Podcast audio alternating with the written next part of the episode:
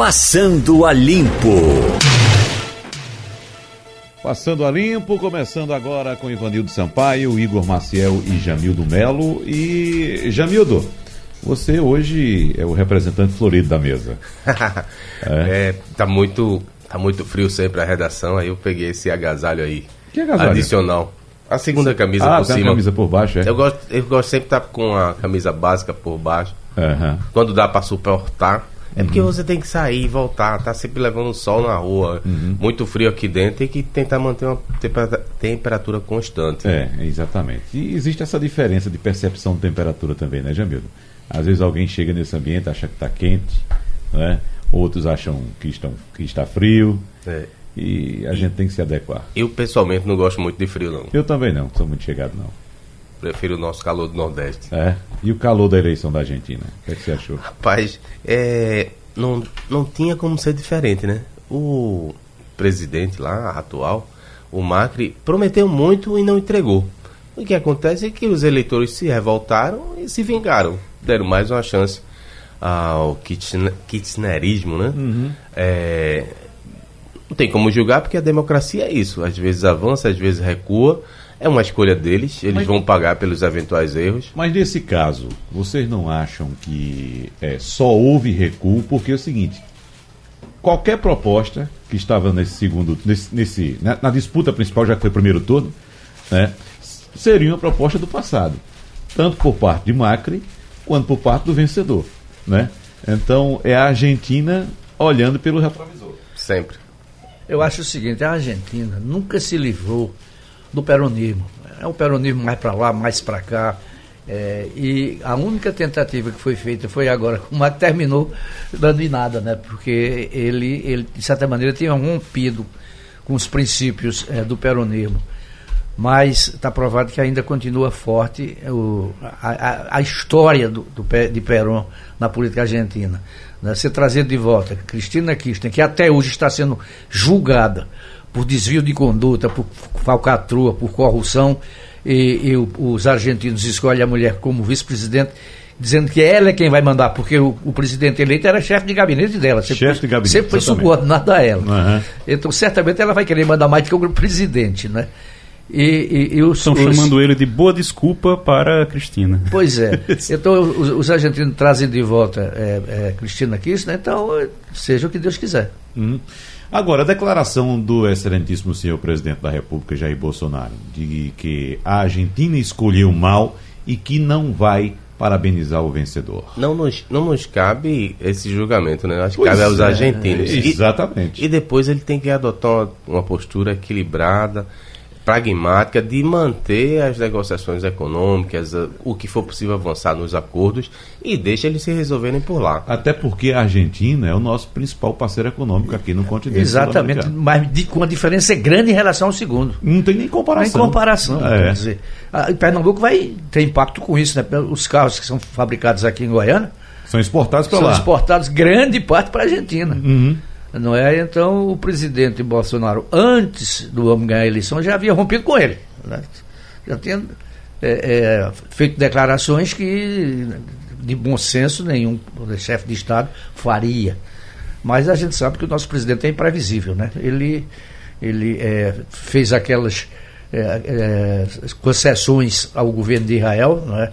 Netanyahu, Netanyahu perdeu a eleição. Netanyahu perdeu a eleição não é? Ele eh, começou agora a se chegar aos Emirados Árabes, aos, aos, aos, países árabes, com quem aparentemente ele não queria negócio.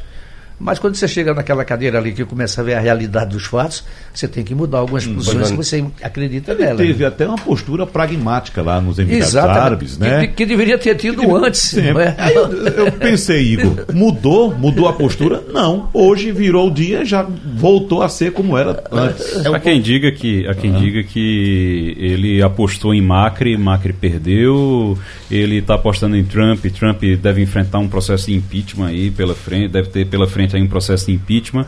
Aí tem. Netanyahu vai ser processado. Netanyahu vai ser processado e não conseguiu formar governo também, então provavelmente perdeu a eleição, né? Provavelmente ele não vai conseguir é, também formar, não conseguiu e não vai conseguir formar governo. Aí estão brincando dizendo que ele apelou para os Emirados Árabes porque lá não tem eleição, que é para poder aposta pelo menos no lugar onde ele não pode perder. Mas tirando, deixando a brincadeira de lado, uh, é claro que o Bolsonaro sempre, desde que assumiu esse cargo, há longuíssimos Uh, quase 11 meses, longuíssimos eu digo, porque parece que são 11 anos já. A impressão que a gente tem é que já faz anos que ele está lá de tão é, atribulado que, que foi esse período uh, ele tem uma dificuldade muito grande para se, se portar como chefe de Estado. Né? Ele tem uma dificuldade gigantesca para se portar como chefe de Estado, uma dificuldade para realmente assumir a, a, democracia em outros países, inclusive, a, a, absorver a democracia de outros países.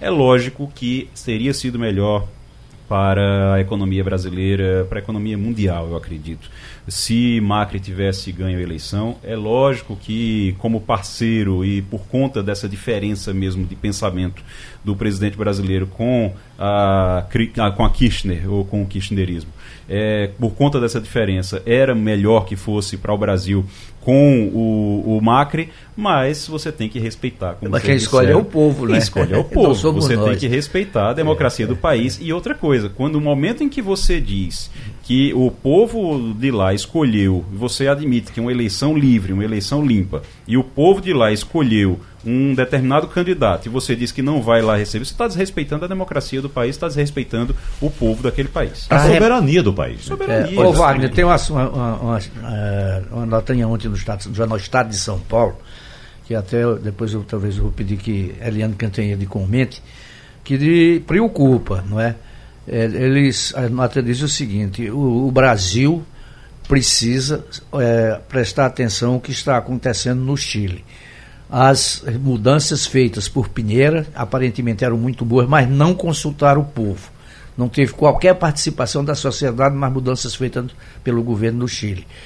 Paulo Guedes tem feito mudanças que o país precisa, mas sem uma consulta menor que seja a sociedade. Talvez isso mais tarde tenha um impacto que a gente não queira é, atravessar.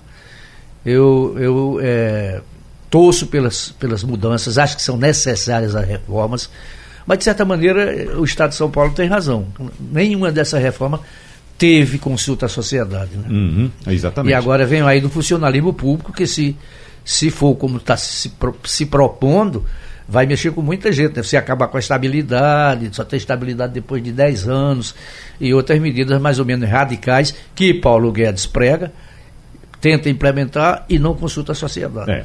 O Ivanildo Sampaio, é importante pontuar também, é, e até se antecipar alguns pensamentos aí que podem alegar que é, nós também é, pensamos o contrário quando nos referimos à Venezuela. É bom lembrar que nós estamos falando de um processo democrático que ocorreu na Argentina ontem. É verdade. O povo foi às ruas votar Escolheu. e escolher a diferença. Uhum. A, a, em relação à Venezuela é totalmente diferente. O que há instalado é o caos, uma ditadura. É. É, a gente percebe, inclusive estamos recebendo aqui em Pernambuco pessoas que fogem de lá para poder sobreviver. O país inteiro recebe é, refugiados, né? É, exatamente. Ah, eu tenho dois irmãos que moram em Roraima. Uhum. Eles que a, a, a estrutura é, da, da cidade de Boa Vista não comporta receber o número de pessoas que chegou que chegaram. É, é, Boa Vista Boa tem Vista. cerca de 350 mil habitantes. Deve ter hoje uns 80 mil venezuelanos. Ele recebeu, até, a, até uns dois meses atrás, já tinha recebido mais de 30 mil. É, Ou seja, é, é, imagine o que é Só em Boa Vista, você hein? receber 10%. Uh, do equivalente da sua população de uma vez só, de pessoas a mais, 10%. Veja só o que é. Imagina, o Recife tem um milhão e 400 mil habitantes. Imagina se chegasse a 140 mil pessoas aqui de uma vez só. Agora, vocês, é? vocês falaram na, nos venezuelanos, eu lembrei de uma situação agora, uma semana, menos de uma semana, chamei um, um motorista de aplicativo e quando chega ele falando espanhol. Eu sou, ou, na verdade, um portunhol, né? Ele já já está aqui há um tempo. E aí comecei a conversar com ele, venezuelano. E aí ele começou a contar a história dele. Rapaz, ele contando a história dos familiares dele que estão na, na, na, Venezuela, contando a história e dizendo: olha, toda essa história de que lá é democracia, que lá tá tudo certo, que tá tudo bonito, isso é tudo mentira. Ele disse: minha família tá lá, ele disse, eu tenho família, minha família toda, tá praticamente toda lá. A situação é muito difícil, você precisa, é, às vezes, atravessar a fronteira para poder, no caso da família dele, a fronteira é com a Colômbia. Ele disse: você atravessa a fronteira com a Colômbia para poder comprar as coisas e, e, volta, porque eles não têm condição de comprar no, usando o Bolívar, o, o não, não, é o Bolívar, né? O, não tem nem. Acho que é o Bolívar. O pior é que não tem aí, não tem mantimentos para você. Mesmo que você tenha, é, o dinheiro, não tem onde comprar. Disse, não tem condição. Aí eu disse, mas você veio para cá nessa crise agora? Eu disse, não, eu vim na Copa de 2014 eles, quando disseram que estava tudo maravilhoso aqui no Brasil, olha a situação dele. Eles, se o Brasil estava fazendo uma propaganda de que estava tudo maravilhoso, que a Copa, com a Copa do Mundo tudo ia crescer, tudo ia, ia dar certo aqui. E aí, alguns de nós, a situação já estava começando a ficar difícil por lá, alguns de nós já é, atravessamos e viemos embora para cá. Ele tem uma família aqui, família brasileira, tudo isso, atravessamos e viemos embora para cá. Ele disse, mas a propaganda que foi feita do Brasil no exterior, na Copa do Mundo, era uma coisa, parecia, era, era o paraíso aqui. Quando a gente mas... chega aqui, não, é, não era nada daquilo. Ele é engenheiro, inclusive. Mas, mas era, Igor.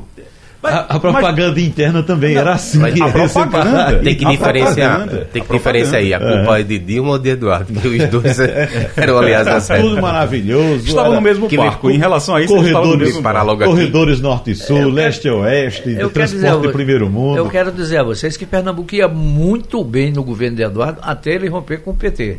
É. Interromper com Dilma. Mas não faltava dinheiro, as obras estavam andando, os projetos de barragem para contenção de enchente na Mata Sul, todos aprovados. Depois Dilma cortou o dinheiro. Mas não foi, não foi somente Dilma cortar o dinheiro, não. Foi a conjuntura econômica que o Brasil também mergulhou teve também. Isso, é. pegar os números do governo Dilma, os números são trágicos. Se você acompanhar, né? Desde o começo, desde 2011 até o final. Ali marca, mas, mas, mas o PT fechou a torneira. Ali Dilma fechou a torneira. Fechou a torneira na, no é. momento em que Eduardo deixou de apoiar o, o, PT. Naquele momento a, a, torneira fechou e não vinha mais nada para cá. Inclusive, a, você, você começou a ter dificuldade para tudo, para qualquer tipo, inclusive para coisa que já estava contratada. Mas, mas isso mais. aí já foi em 2014, Igor. Já foi quando ele anunciou que ia ser presidente da República, que queria ser candidato a presidente e tal. Sim, já foi no eu, final. Eu acompanhei Dilma, Dilma Wagner ficou... de perto esse, esse processo por, por causa do rompimento das barragens na, no uhum. Mata Sul. E eu, eu, eu, estive no Palácio do Governo. Eu, Beatriz Ivo, que nessa época era diretora da nossa televisão e do rádio, é, porque o governador ia fazer uma declara declarações públicas não é, e queria a imprensa presente. Então o Eduardo disse, disse depois que a, a, entrevista coletiva acabou, eu fui conversando com ele. Ele disse, olha, olha, Ivanildo, eu, eu conversei, ele chamava Dilma quando estava intimamente assim, na frente ele falava presidente, né? mas disse, olha, eu falei com Dilma eu vou construir seis barragens. Eu pago duas e ela paga quatro. Eu tenho dinheiro no Estado para pagar as duas barragens. As outras quatro, ela vai pagar, ela me prometeu. Depois que ele é, rompeu, depois que o PT rompeu com, com o PSB, então é, acabou o dinheiro. Laurindo Ferreira está trazendo aí informações a respeito de um evento importante que o Jornal do Comércio está realizando hoje. Pois não, Laurindo? Bom dia, Wagner. Bom ah, dia, Ivanildo, Igor, Jamildo. Agora sim, muito bem. O evento do Jornal do Comércio é amanhã, não é isso, Laurinho? Exatamente, uhum. exatamente. Bom, é o seguinte, amigos, é, ouvintes, é, a gente tem desde abril, Wagner, é, celebrado aí o centenário do Jornal do Comércio, com vários eventos. A gente teve no dia do aniversário alguns eventos e, e, durante até abril do ano que vem, é o ano do centenário, a gente tem vários eventos em comemoração aos 100 anos do JP. Bom, amanhã acontece mais um, chama-se Marcas Além do Papel, é um, é, um, é um encontro voltado basicamente para estudantes, professores e pesquisadores na área de jornalismo e comunicação. E a gente vai reunir uma experiência bastante interessante que está acontecendo aqui no Nordeste, que reúne três marcas fortes de jornalismo na região, que é o Jornal do Comércio, é, o Correio da Bahia e o Povo do Ceará. O, que é, a gente vai, a, a, o tema Marcas Além do Papel é, trata exatamente isso o que é que jornais é, oriundos da marcas, de, aliás, oriundos de, de, de, mídia impressa, o que é que eles têm feito para é, acompanhar esse processo de, de transformação né, que acontece na mídia de uma maneira geral?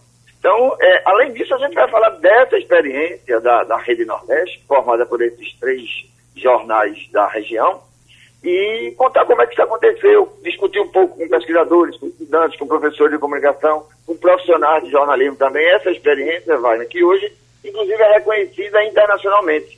A gente, a gente é, é, é, é esse grupo de jornais foi case de estudo até de uma, de uma matéria da, da, da Universidade do Texas. A Universidade do Texas é uma das mais importantes universidades que estuda casos e novidades na área de jornalismo. Então, amanhã, a partir das 9 horas da manhã, é, deixa eu só pegar um e-mail para quem quiser se inscrever, porque ainda dá tempo de se inscrever.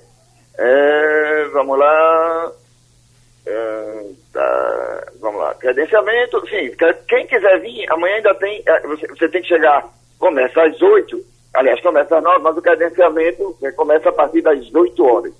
Pelo e-mail, se você quiser escrever, é, jc.com barra marcas além do papel. Ok? Ok, marcas além do papel, então vai ser aqui mesmo no auditório do Sistema Jornal do Comércio, não é isso? Exatamente. Uhum. Amanhã, a partir das nove, mas chegando mais cedo para poder fazer o credenciamento. Repete o e-mail, Laurindo, por favor, para inscrição. jc.jcmarcas.com.br. É isso aí. É? É. Pronto. Então, amanhã, mais um evento em homenagem ao centenário do Jornal do Comércio. Bom, tem uma notícia triste chegando aqui agora, acho que vocês já estão acompanhando aí. Morreu o, o ator e diretor Jorge Fernando. Ele estava internado no Hospital Copa Está, em Copacabana, na zona sul do Rio. Ele foi diretor da TV Globo e o último trabalho como diretor e ator ocorreu este ano na novela Das Sete Verão 90. Foi o retorno dele após dois anos afastado da TV tempo em que se recuperou de um AVC. Então já vinha se recuperando muito, de AVC. Muito jovem, 64 é, me chamou anos. atenção isso, muito jovem pós né? padrões atuais. E outra coisa, bastante conhecido, né? uma figura bastante conhecida. Pode ser que muita gente não esteja associando o nome à pessoa, mas quando aparecer a foto dele aí na, nas mídias sociais ou, ou mesmo na TV, você vai, vai se lembrar muito que ele, ele teve uma, uma atuação bastante, bastante forte na televisão, na TV Globo, no caso. Não é? Então. Ah 64 anos, que coisa, Ele né? que de 2016 para cá teve vários problemas, né? Ficou, uhum. Em 2016 teve uma inflamação no pâncreas, ficou 19 dias internado. Em 2017 sofreu um AVC, passou 20 dias internado e agora é, teve esse, esse problema aí e morreu. Uhum. Gente, passamos o fim de semana a, limpando as praias, né? No lugar de ter um momento de lazer com os amigos, com a família, aproveitar o calor que fez um dia lindo domingo, né? Domingo lindo, com muito sol, né? céu azul. Mas passamos o fim de semana com atenção ainda para as praias. Tem uma declaração aqui uh, de uma diretora do IBAMA dizendo o seguinte: o desastre ambiental que atinge as praias do Nordeste com a chegada das manchas de óleo é um caso inédito no mundo e ainda não é possível prever o seu fim. Essa avaliação é da coordenadora de emergências ambientais do IBAMA, Fernanda Pirilo, que é responsável pelas operações de limpeza dos locais atingidos. No, no plano nacional também tem na Folha de São Paulo a, um desses órgãos ambientais falando que é, o, o, pior de tudo é não saber se continua, porque aparentemente pode ser intermitente esse vazamento. Então você não sabe a origem, pode ser intermitente, a qualquer momento pode voltar. Não tem como, não tem como saber se acabou, se está no começo, não tem como saber. É, até porque a gente fez até um levantamento, Igor, aqui no Passando a Limpo semana passada, eu apontei os navios que fazem transporte de petróleo aqui. Por exemplo, o menor dele, é, é, é Jamildo, o Panamax, menor desses navios ele transporta de 65 mil a 80 mil toneladas de petróleo, Ivanildo Sampaio. É muito petróleo. Entendeu? É. Nós recolhemos aqui, até o fim de semana, cerca de uh, eh, 1.500 toneladas. Bom, se esse navio transporta de 65 mil a 80, Tem muito e certamente ele não, não liberou somente uma parte, porque é o seguinte, o navio ele tem que, que é, fazer o transporte ou totalmente carregado ou totalmente vazio. Geralmente não se vai vazio porque ele fica muito suscetível às variações das ondas, né? Geralmente o navio coloca até água mesmo para manter o, o equilíbrio. É, e, e, ele não vai carregar é, é, é, é meio tanque de petróleo. Então, ou ele sai é, cheio ou libera tudo. No Agora, mínimo, pode ter sido um cisto aí do, do que já foi recolhido, pode ser só um cisto. Não se sabe, esse navio naufragou, não teve pedido de socorro, porque é um negócio. Não se tem nenhum norte para tirar uma conclusão que seja factível, não é? Propositalmente, eu não acredito que o navio tenha jogado. Não é? tinha jogado esse petróleo, tudo isso, furou um, lá um tanque e começou a vazar. Esse cara Mas isso é uma possibilidade Não, é- também. É, uma Ivanildo possibilidade. Ter tido algum problema e simplesmente jogaram o, derramaram o óleo todo. É, por quê? É, em caso de naufrágio, todos ficam sabendo. É, há o, Mas o será? aviso de socorro, sim, mas, Mas ia será? afundar sozinho sem avisar ninguém. Um navio que um navio que estava um navio que estava Clandestino. provavelmente clandestino. É, eles desligam o transponder, que o transponder para poder você ser identificado e para poder ser rastreado, eles desligam o transponder. É, era clandestino, provavelmente foi buscar é, o petróleo na Venezuela escondido. É, provavelmente pode ter acontecido sim um acidente. Eles pediram, foram resgatados por alguém da própria equipe ou desceram num barco menor e, e deixaram o navio afundar. E tá aí. E aí? Pode ser um navio que tenha afundado, sim. Um navio pode ter afundado. E eles descem num, num, num bote, num barco, vão embora e deixam lá. E ninguém sabe. Todo gente não mundo tem só faz controle. conjectura, mas ninguém. O que A aconteceu até hoje não tem- se sabe. Não se sabe. É. A gente não tem controle. Pode ter sido qualquer coisa. Pode ainda estar derramando lá. Pode ser qualquer coisa. A Universidade Federal Fluminense, se eu não, não, não me engano, foi a Federal, foi do Rio de Janeiro, não sei, tenho certeza, foi a Federal Fluminense. Mas fez o Departamento de Mecânica dos Fluidos fez um- um- uns testes com esse tipo de óleo. E é um tipo de óleo que a gente já vinha falando aqui. Venezuelano. É, não, não, não, não- não é a origem do óleo, Ivanildo Sampaio. É a, a, a consistência do material. Que ele não fica, ele não é leve para ficar ah, na superfície. Ele, fica um Ele tem um uma certa meio, densidade que ele fica abaixo. Então, quando ele vai aproximando do continente, no caso da costa, como a temperatura aumenta, aí muda um pouco a consistência dele e ele vai para a superfície e chega até a praia. Mas veja só, não é o caso de um óleo que deixa um rastro. E você sair seguindo o rastro, chega lá, tá lá. Olha, qual foi o navio? Foi aquele dali. Então, ah, não adianta fazer sobrevoo, não adianta. Nem o satélite, rapaz. A universidade mostrou que nem o satélite consegue identificar a origem desse vazamento. É um negócio complicado. É, agora, só eh, aumenta a preocupação com a nossa falta de monitoramento, né? A falta de monitoramento na costa, porque ah, entende-se pela, pelo menos até agora, o que se entende é que foi um navio na costa brasileira. Foi algum navio na Mas- costa mas brasileira. Além, Costa além das águas Veja bem, você podia ter tá navegando em águas internacionais, né? Você tem o domínio sobre 200 milhas. 200 É, milhas. Desde o governo militar na época de Geisel, né? O Brasil decretou que era 200 milhas, que eram, antigamente eram 12. Não é? E quando se estendeu a, a- a fronteira marítima para 200 milhas, você, além das 200 milhas, é água internacional. Outra coisa, quando ocorreu esse vazamento? Porque esse óleo começou a chegar à costa do Nordeste em agosto. É. né? Estamos na boquinha de novembro já. Então agora é que a situação está ficando pior. É, então é outra história, porque houve o vazamento. Então tem um tempo para o óleo viajar do local onde houve o vazamento até a costa do Nordeste. O que- Nisso o navio já pode ter se picado. O que devia ter sido feito nos primeiros sinais de, de, de poluição, de, de chegada na. Era o governo federal ter entrado na jogada, né? E buscado saber a origem disso. Mas demorou-se muito para procurar quem é o culpado. Tanto é que hoje não acha mais. É, é difícil. Agora, ficam o- os prejuízos. A gente acompanhou aí durante o fim de semana eh, nossa reportagem eh, conversando com comerciantes, com ambulantes e todo mundo reclamando. Por onde eu passei, não sei se vocês fizeram isso, eh, nos restaurantes que eu passei fim de semana, estava tudo vazio. E todo mundo reclamando. Os restaurantes de praia, Não, o restaurante está aqui mesmo, da cidade mesmo, entendeu? Tudo vazio, o pessoal reclamando do movimento muito fraco. eu conversei informalmente com uma bióloga e ela estava me falando que ah, essa parte que chegou é, é mínima. Uma boa parte pode ter, inclusive, ter sido depositada aí no fundo do mar, perto da, da costa. É e possível quando também. tiver uma onda mais forte, tem umas correntes, né? Pode revelar esse fundo do mar e trazer um pouco mais. Então, É. você não tem uma certeza de absolutamente nada. Tudo que tem agora é, é, é- Conjectura. é acha- conjectura, é, é achômetro, né? E não, tem mais óleo, não tem mais óleo, chega, não chega. O que Agora, eu- em relação, a- só em relação ao peixe, eu acho que é sempre bom a gente reforçar. É, Castilho estava falando de- de- sobre isso aqui semana passada. Em relação ao mercado de, de, de pescado aqui, se você for mais de 80%, quase 90% do pescado que é consumido aqui, ele não é pescado aqui na, no litoral do Nordeste. Tudo Ele bem, vem ótimo. De, vem de outras regiões. Tudo bem, ótimo, mas temos uma- um monte de comunidade pesqueira, tem gente que depende dessa pesca, e quando cai a procura, eles se lascam, né? É quem vão mais vão sofre. passar fome, justamente. É quem mais sofre. Tá certo o governador de estar cobrando que se faça um, um gesto da, da parte do governo federal para ampliar esse defeso, que só quem recebe é O quem governo pesca federal mandou pagar o defeso já, né? O seguro. Sim, mas é para quem é, pesca lagosta, não é para todo mundo. É só, é e só pega piaba, tá, no- lascado. É, é só para quem tá dentro do de, é, de um Do grupo que está registrado, oficial. é, que está registrado já. Quem não quem não estava É, registrado. os números apontam que recebe. são 400 beneficiados. E a Federação dos Pescadores de Pernambuco Tem 25 a- alega mil. de 25 a 30 mil pescadores. É um bocado de gente. É, e 400 pessoas vão receber. E o restante?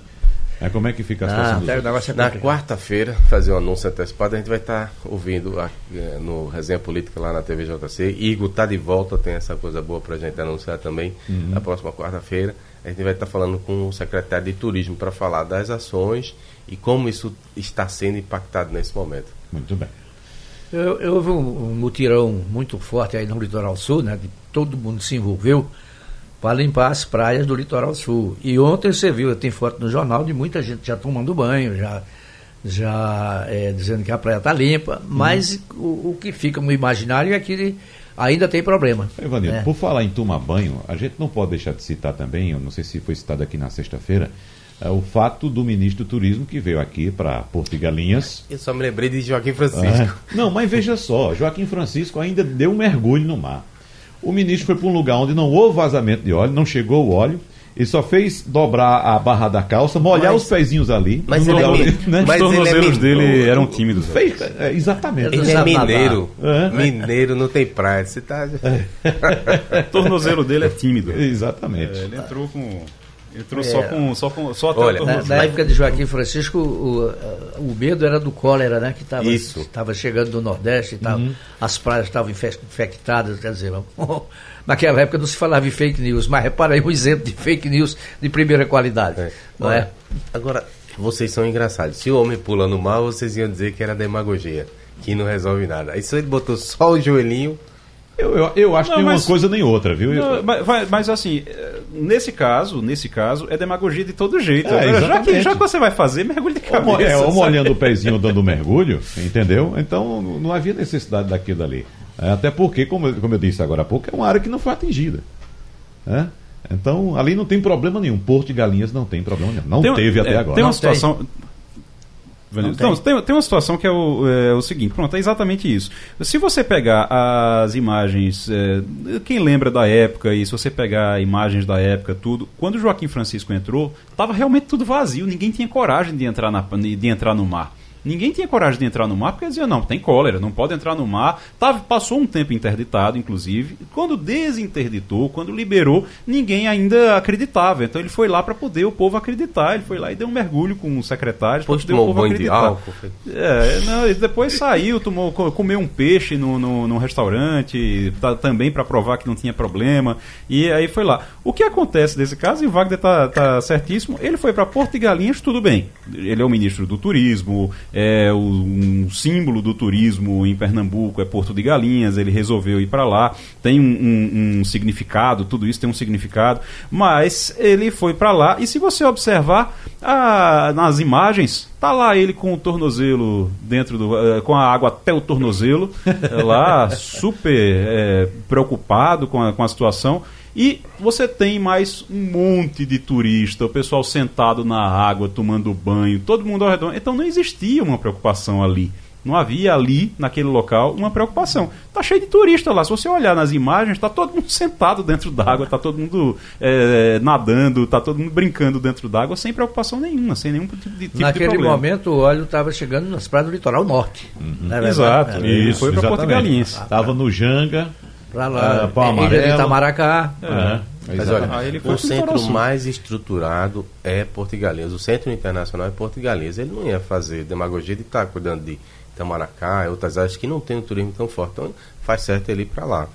É E por isso o que eu tô dizendo, é a tem, um- ajuda. tem um, um- tem, É ajuda. tem um símbolo ali, Eu só tem um eu- símbolo. talvez eu discutiria que a ajuda não seja mais adequada, porque talvez se quisesse braços e, e mais esforço para a, a, a limpeza das praias e menos crédito nesse momento, que os caras não vão quebrar. Vão por conta disso? Acho que não.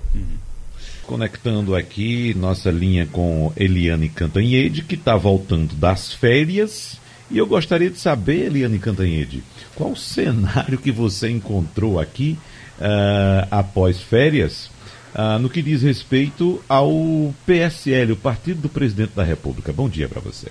Bom dia, Wagner, colegas ouvintes.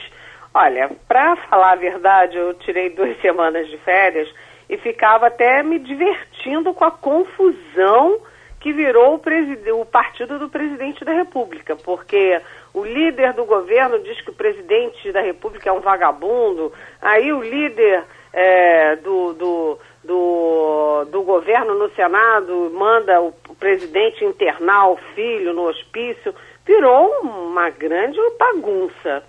E agora, hoje, já hoje de manhã, o presidente Jair Bolsonaro anuncia é, na viagem dele internacional que está pensando em criar um partido chamado Partido da Defesa Nacional, PDN. Isso não é bom. Isso não é bom é, porque confirma o desprezo que o presidente tem pelos partidos. Ele já teve oito siglas, agora está partindo para a nona sigla. Ou seja, ele não dá a menor bola para partido, acha que isso é bobagem.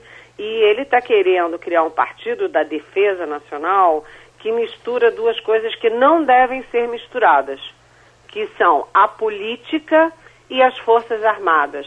Os especialistas com quem eu converso estão preocupados da contaminação política nas Forças Armadas.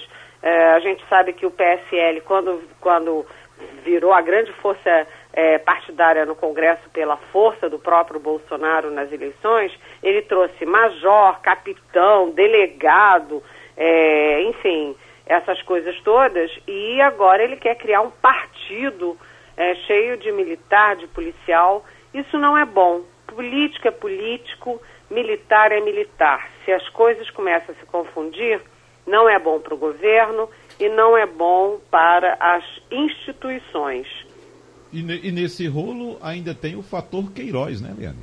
Pois é, o fator Queiroz é, diz muito para gente, explica muito por que, que o presidente Jair Bolsonaro tem um desprezo enorme pela política, né? 28 anos na política, mas nunca deu muita bola, nunca foi líder de nada, nunca presidiu comissão de nada, nunca teve um tema forte na educação, na saúde. Por que, que ele botou os três filhos na política, se ele tinha tanto desprezo?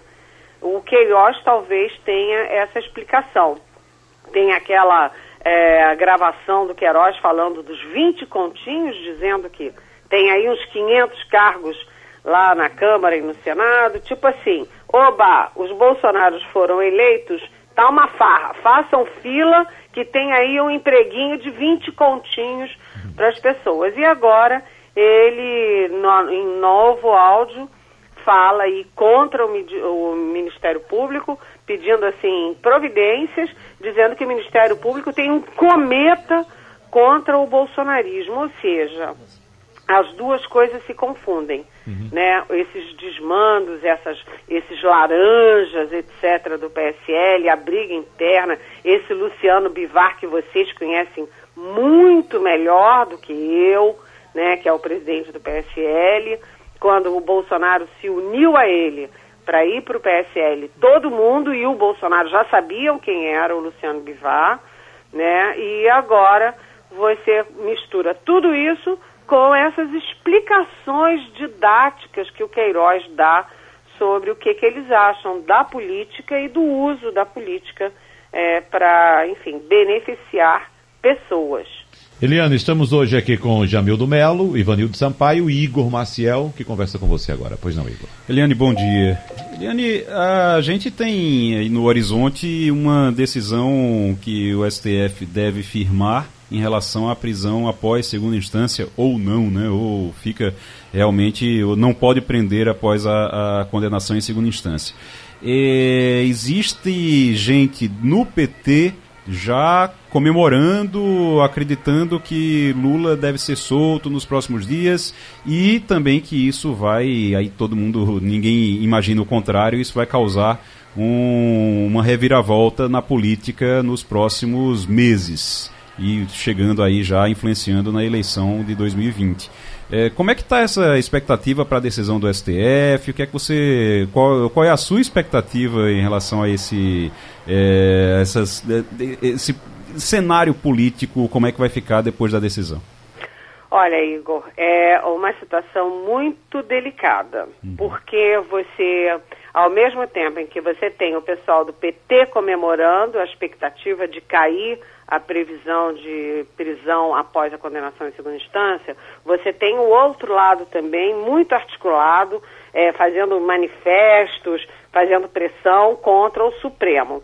Isso polariza ainda mais a situação política brasileira e polariza ainda mais entre Lula e Bolsonaro, ou seja, entre os extremos. Né? O, a impressão que a gente tem é de que o presidente do Supremo, Dias Toffoli, ele está fazendo essas sessões, assim, faz uma numa semana, faz outra na outra, deixa a decisão final para novembro, que ele está fazendo tudo isso como uma forma de decantar a decisão, todo mundo se acostumar com a ideia e aí poder é, decidir ao contrário. A gente lembra também que já teve pelo menos sete votações, julgamentos em relação a esse mesmo tema no Supremo Tribunal Federal. Ora vai para lá, ora vem para cá, ora vai para lá, ora vem para cá. A última votação foi por é, 6 a 5 a favor da prisão em segunda instância. E agora, com o voto da Rosa Weber, isso inverte e isso cria insegurança jurídica. Quer dizer, de dois em dois anos, três em três anos, o Supremo é, muda o entendimento dele, muda um personagem do Supremo, você muda a, a, a compreensão. Isso num momento de grande ebulição na América Latina, na América do Sul particularmente, e com polarização muito forte no Brasil. Isso vai. Você me pergunta especificamente sobre o Lula. O Lula, é, há dúvidas, né? A gente conversa daqui e dali é, se isso vai ser bom para o Bolsonaro. Porque o Lula livre vai querer viajar pelo país, vai rearticular o PT, vai ganhar palanque, e quem tem pavor do PT, morre de medo do PT, vai se pendurar novamente na opção Bolsonaro porque nesse horizonte você só tem a polarização, ou uhum. Lula ou o Bolsonaro. É. Né? Se o Lula sai, isso reforça também o outro lado. Há quem diga que o antagonismo é ruim para todo mundo, menos para Lula e para Bolsonaro, né? Exatamente, eu concordo plenamente. Jamildo Melo. Ivanildo quer, é, quer passar Ivanildo Sampaio. É, para aproveitar é. o que a Helena acabou de falar, né, desse perigo que existe da mistura entre político e militarismo, é, recentemente o general Vilas Boas voltou a falar e mandou um recado que não ficou muito claro, mas havia o sentimento de uma certa ameaça se o, o, o, o Supremo votasse pela não condenação em segunda instância. Como é que você vê isso, Helena, essa presença do general Vilas Boas novamente com um recado cifrado? Olha, o general Eduardo Vilas Boas é o principal líder militar nesse momento. Ele está debilitado, ele tem uma doença degenerativa grave, né, tá com, enfim, ele tem uma situação de saúde muito delicada, mas ele tem uma voz muito forte nas Forças Armadas, particularmente, claro, no Exército. Ele já tinha se manifestado é, numa votação anterior, um julgamento anterior do Supremo, né, pelas, pelas redes sociais, agora se manifestou de novo é, e isso caracteriza, sim, uma interferência, porque o comandante e ex-comandante militar, é, ex-comandante do Exército, ele não pode se manifestar, e inclusive com um tom levemente ameaçador, contra uma decisão do Supremo Tribunal Federal, principalmente depois que o filho do presidente da República, Eduardo Bolsonaro, é, tem aí historicamente, está gravado, disse que, olha, para fechar o Supremo basta, não, não precisa nada, basta um cabo e um tanque. Né? Não precisa nem tanque, é um cabo e um soldado. É, então, os militares têm que ter muito cuidado é, com o tratamento ao Supremo. A gente pode não gostar da decisão do Supremo, mas decisão do Supremo cumpre-se. E isso vale, inclusive, para as Forças Armadas. Jamildo. É, muito bom dia, Eliane. Seja bem-vinda de volta das férias. É, minha pergunta é sobre a Argentina, mas eu queria fazer um, uma, uma referência também à questão do óleo. O governo federal demorou um pouco. Aí em Brasília, até a imprensa também demorou um pouco, como se o Nordeste não valesse a pena, não tivesse nenhuma importância para o resto do Brasil. Se demorou enormemente para tomar providência, tomar conhecimento da questão. Em relação à Argentina, é, é como é que você recebeu a volta da Cristina Kirchner com a eleição desse é, presidente novo, o Fernandes. E também o Brasil, como fica nessa, porque o presidente havia demonstrado clara preferência por Macri. A gente fica no contrapé, como é que fica? Bem, vamos por partes, Jamildo. Primeiro, no caso do óleo nas praias, realmente todo mundo demorou. Você tem toda a razão. Eu acho que se demorou a perceber o a importância daquilo. Era como se fosse um óleozinho daqui, dali, um óleozinho, aquilo foi crescendo, foi crescendo. É, tanto a imprensa nacional quanto o governo federal demoraram a perceber a, a enormidade desse prejuízo. Né? Eu confesso, quando eu vejo, sabe, as praias, minhas praias preferidas no mundo, eu tenho vontade de chorar e acho que foi. E não adianta transformar isso numa briga política. Né? É preciso, primeiro, evitar a continuação do dano. Né? Segundo, ser rápido para não prejudicar aí o verão, o turismo na região. A gente sabe como o turismo é importante no Nordeste. E terceiro, identificar os responsáveis. As minhas fontes militares dizem que isso é um crime, sim, Pode ser doloso ou não, mas é um crime que alguém tem que pagar por isso. Eles delimitaram a área, chegaram a 30 é, embarcações. Embarcações não, porque foram cento e, 140 mais ou menos navios passaram pela, pela área que está que tá sendo monitorada pela Marinha. É, e desses 140 eles foram enxugando, enxugando até chegar em 30 de 11 bandeiras, ou seja, 11 países e alguém vai ser responsabilizado por isso. Mas eu concordo com você. Agora, no caso do, na segunda pergunta sua da Argentina, a Argentina é, é importantíssima para o Brasil, né? A Argentina, juntando Argentina e Brasil, você tem dois terços é, de toda a América do Sul. Dois terços da, do PIB ou seja, da economia, dois terços da população e dois terços do território de toda a América do Sul. E a Argentina e o Brasil foram parceiros a vida inteira.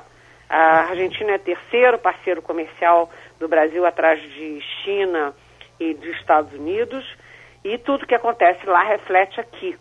E você está tendo uma reviravolta novamente no ambiente político da América do Sul, porque é, a gente teve toda a onda é, populista, peronista, ali getulista, depois teve toda a ditadura militar, depois teve é, uma tentativa da esquerda ali com Lula, Michele Bachelet, Cristina Kirchner, é, Tabaré Vasquez no, no, no Uruguai e, agora, e principalmente Hugo Chávez na Venezuela, claro, e agora você está tendo um refluxo disso com manifestações, contra o neoliberalismo no Chile, você está tendo manifestações contra o, é, na, na Bolívia, no Equador, você está tendo essa reviravolta, volta do peronismo na Argentina, quer dizer, o Macri, o neoliberalismo do Macri não deu certo, e isso impacta aqui no Brasil também, porque as reformas neoliberais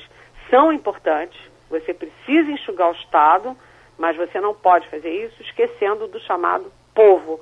E isso é um recado para o Paulo Guedes e para o Bolsonaro. O Bolsonaro tem sido é, muito instável nas manifestações sobre a Argentina. Primeiro, não faz nenhum sentido um presidente da República, gente, que se manifesta a favor de um candidato em outro país.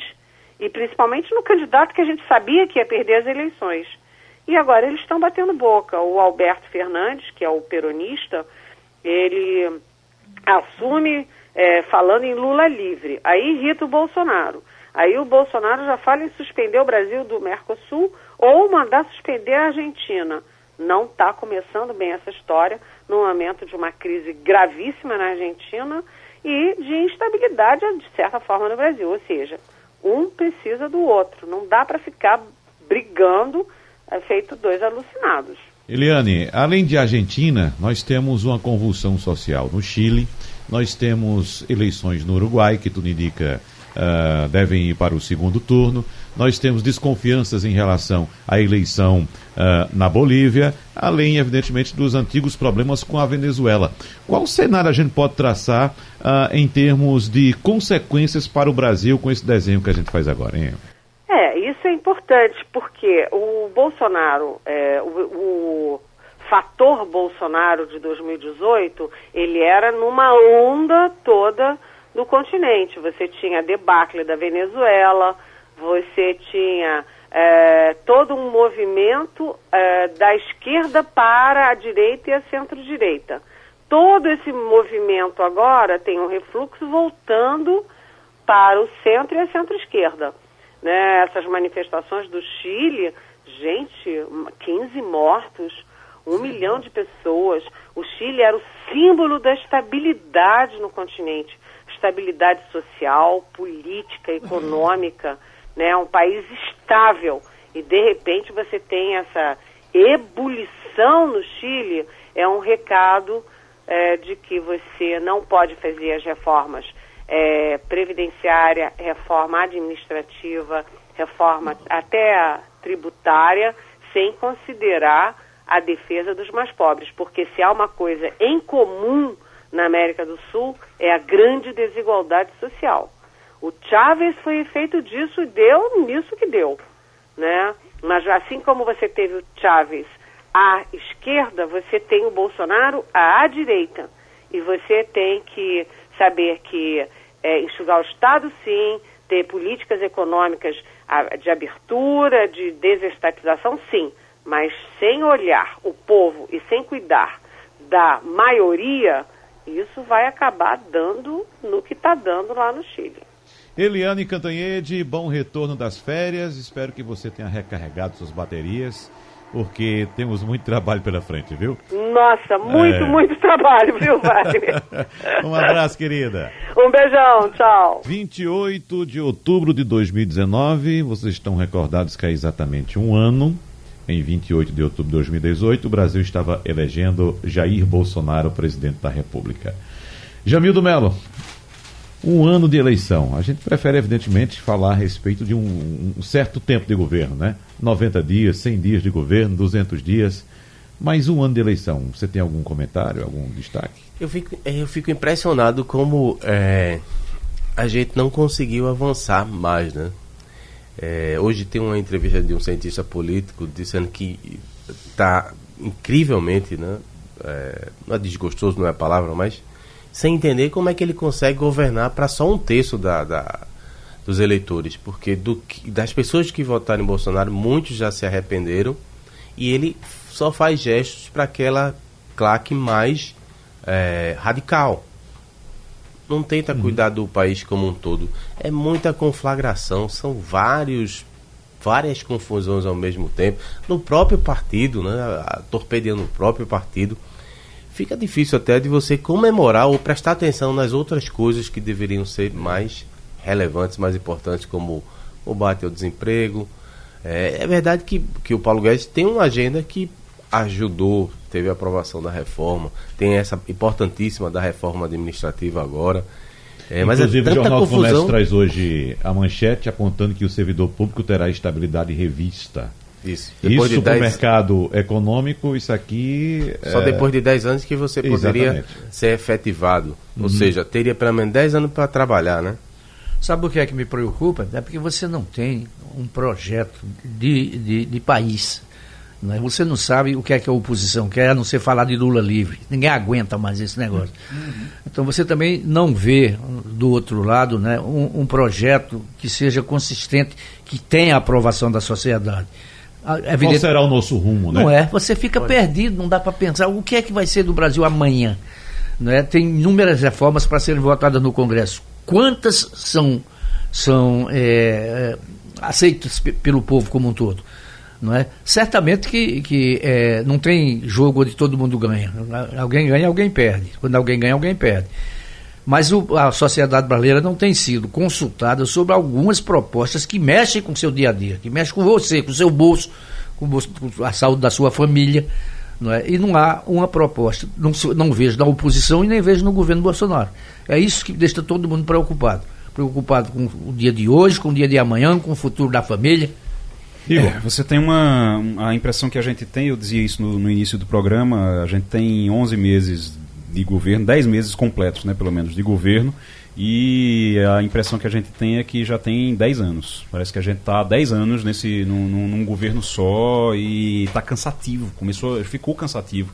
É, desde o início vem sendo cansativo porque é extremamente complicado você acompanhar o, o, o, governo Bolsonaro, o governo Bolsonaro que tem uma. Ele não conseguiu ainda, apesar de todo o esforço, apesar de todo o apoio, inclusive, para a reforma da Previdência, como houve apoio para a reforma da Previdência, tanto é que foi aprovada, mas apesar de tudo isso, ele não consegue ainda mostrar resultados isso resultados claros, resultados fortes, resultados eh, consistentes. Você ainda não consegue. Você tem, parece que um, um governo que está aprendendo a ser governo, está aprendendo ainda e eh, fica na, na, aquela pergunta de quanto tempo vai ser necessário ainda para Bolsonaro aprender a ser presidente, para os ministros aprenderem a ser ministros, para o governo aprender a ser um governo de verdade. É. Essa é a preocupação. Agora, em relação a, a Lula, a impressão que, que, que se tem em, em, relação à oposição, eu concordo com o Ivanildo, é a impressão que se tem é que você tem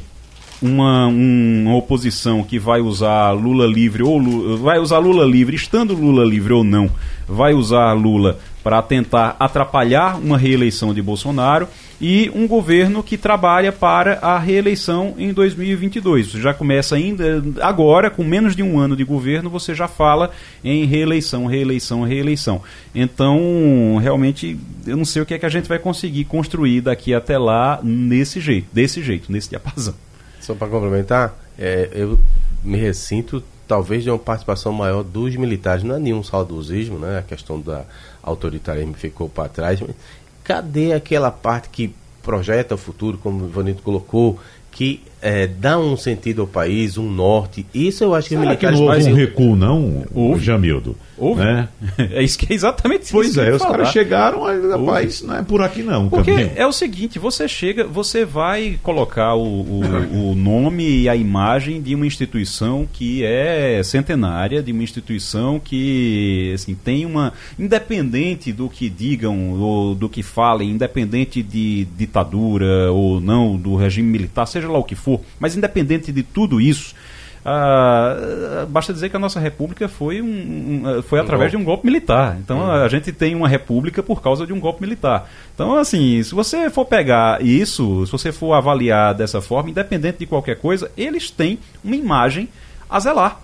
Então, no momento em que você vai, você vai e você embarca num governo, e um governo que você não sabe onde é que vai dar, porque é, eu estava falando agora no intervalo, para vocês terem uma ideia, o filho do presidente, que é o que inclusive tem a senha dele no Twitter, que coloca as coisas é, que Bolsonaro, que o presidente da República fala, ele coloca no Twitter, Twitter pelo qual o Bolsonaro, inclusive, indica ministro, demite ministro, faz de tudo pelo, é, pelo Twitter. Esse rapaz, ele fez uma declaração hoje, um, através de uma hashtag, de uma coisa. Pornográfica. Que eu não, porno, eu não tenho nem como dizer aqui. Eu não tenho nem como dizer o que é, porque é um palavrão muito feio. Então, assim, é, o, é esse tipo de coisa. Aí o exército vai lá e diz: ah, tudo bem, a gente vai embarcar nisso aí e a gente pode até confiar no presidente, mas sei lá o que é que o filho vai fazer amanhã. Eu sei lá o que é que o outro filho, o que é que vai aparecer do outro filho. Dos outros dois. Dos outros dois filhos, o que é que vai aparecer deles depois de denúncia de qualquer coisa. Eu vou ligar a imagem do exército, de uma instituição como essa, a uma coisa que eu não sei onde é que vai dar. Sabe? Tem isso também. E isso tem atrapalhado muito. que teve que trabalhar muito pós o regime de 64 para restabelecer a imagem da, da Exato, instituição. exatamente. né? E que de Exatamente. fato a imagem é hoje é bastante respeitada. A gente sabe É, disso. A imagem exato. do Exército é bastante respeitada. Olha, se você pegar, tem uma, uma pesquisa desse ano já, eu acho que de agosto, não lembro exatamente o mês, acredito que foi em, em agosto, foi no, no final do primeiro semestre desse ano, mas você tem uma pesquisa que foi feita pelo IBOP sobre a imagem das instituições. Essa pesquisa coloca as Forças Armadas lá em cima. Presidência da República melhorou um pouquinho, a imprensa também está melhor. Você tem, acima da presidência da República, inclusive, você tem o Congresso lá embaixo e as Forças Armadas e a Igreja lá em cima. Então, é, você tem uma instituição que teve dificuldade para recuperar a imagem, recuperou e agora vai apostar nessa coisa que você não sabe no que é que vai dar. É, apesar de tudo isso, nós temos uma agenda econômica que começa agora a ficar mais, mais clara, mais nítida através da após a aprovação da reforma da previdência, que outras reformas, uma agenda econômica foi sendo tocada pelo Congresso, que talvez amenize outros problemas que possam vir a surgir, né? Vamos aguardar. Oremos. Acabou passando a limpo. Passando a limpo.